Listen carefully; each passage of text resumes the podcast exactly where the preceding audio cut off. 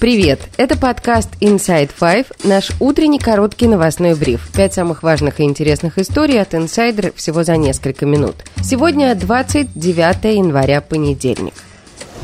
История первая. Политик Борис Надеждин рассказал на встрече со своими сторонниками, которая прошла в Москве, о том, что в случае, если ЦИК России откажет ему в регистрации в качестве кандидата на президентских выборах, он будет призывать тех, кто поставил за него подписи, массово подавать заявки на проведение митингов в 150 городах страны. В рамках российских законов, а я сто процентов выполняю все российские законы, я не буду призывать людей выходить на улицу, несанкционированные митинги, потому что я подставляю людей, и это будет нарушением закона. Да? Но я, например, я теоретически рассуждаю, могу попросить 200 тысяч человек в стране подать заявку на легальные митинги.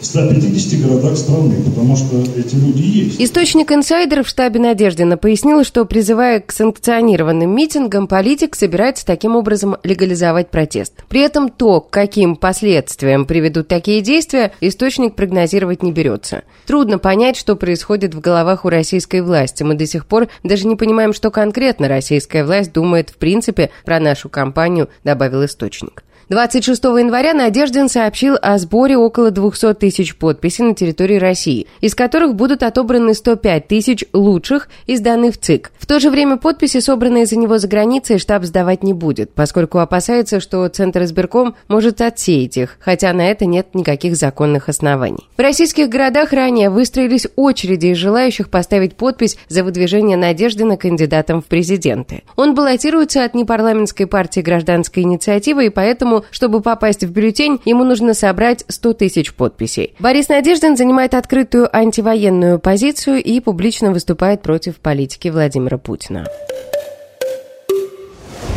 История вторая. Группа Би-2 впервые вышла на связь после своего задержания в Таиланде. Артисты сообщили, что находятся в центре задержания миграционной полиции на Пхукете. Формальным поводом для их задержания названы некорректно оформленные организаторами документы. Однако, по мнению музыкантов, реальная причина – это давление из-за их взглядов и позиции. Ситуация и шум вокруг нее подсказывают, что не последнюю роль в нашем задержании сыграло давление извне. Мы знаем, что причина этого давления – наше творчество, наши взгляды, наша позиция, написали музыканты. Сейчас музыканты ждут, когда их переведут в Бангкок, откуда участники группы могут быть депортированы в свои страны. Среди артистов есть граждане России. При этом в заявлении отдельно подчеркивается, что это не солисты Лева и Шура. Участники группы Би-2 открыто выступили против войны, после чего в России они столкнулись с нападками и информационной атакой. Музыканты уехали из России. В мае прошлого года Минюст признал Игоря Бортника, настоящее имя Левы и Би-2, иностранным агентом.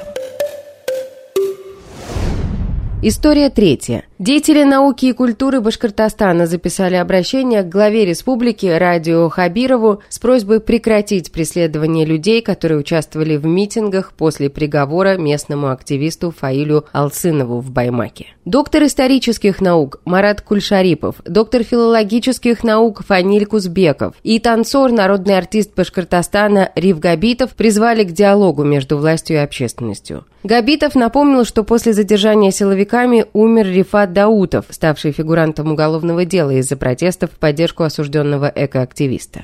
К сожалению, все красные линии пройдены. Есть уже жертвы. Погиб, действительно погиб молодой человек, который вообще не принимал участие в военных событиях. Мы, представители инициативной группы, обеспокоенные последними событиями, обращаемся к вам публично, ибо считаем, что необходим диалог с общественностью.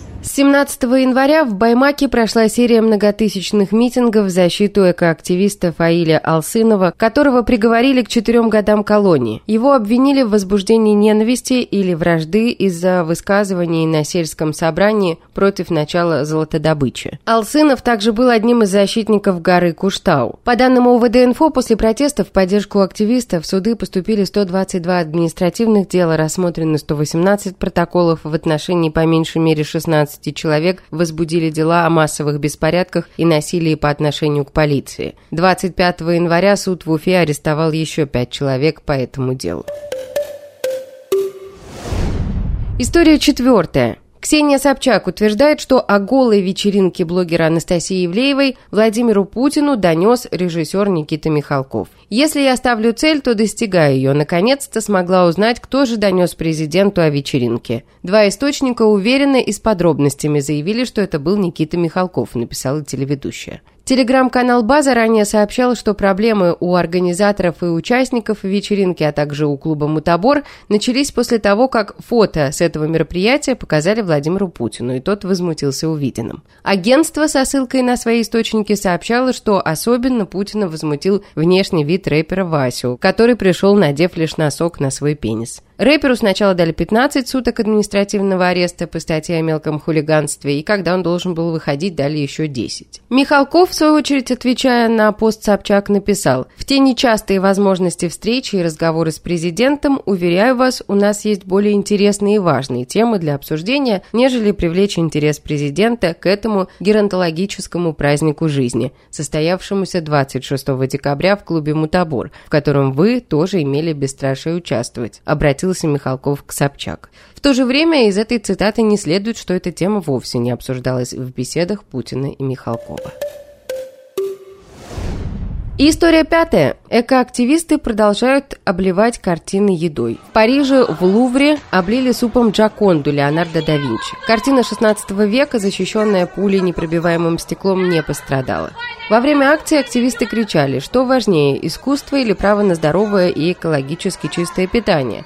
Наша сельскохозяйственная система больна. Обе активистки были одеты в футболки с надписью «Продовольственный ответ». По словам представителей этого движения, акция с Моной Лизой стала началом кампании гражданского сопротивления, которая несет в себе четкое требование – интеграция продуктов питания в общую систему социального обеспечения. Это далеко не первый подобный случай. В октябре 2022 года представители организации «Последнее поколение» облили картофельным пюре картину Клода Мане в музее в Постдаме под Берлином, заявляя, что таким образом пытаются привлечь внимание к мировой экологии. До этого был еще один протест, когда активисты залили томатным супом картину Ван Гога в Национальной галерее в Лондоне. Все картины не пострадали, они были под защитными стеклами. И это все на сегодня. Это был подкаст Inside Five.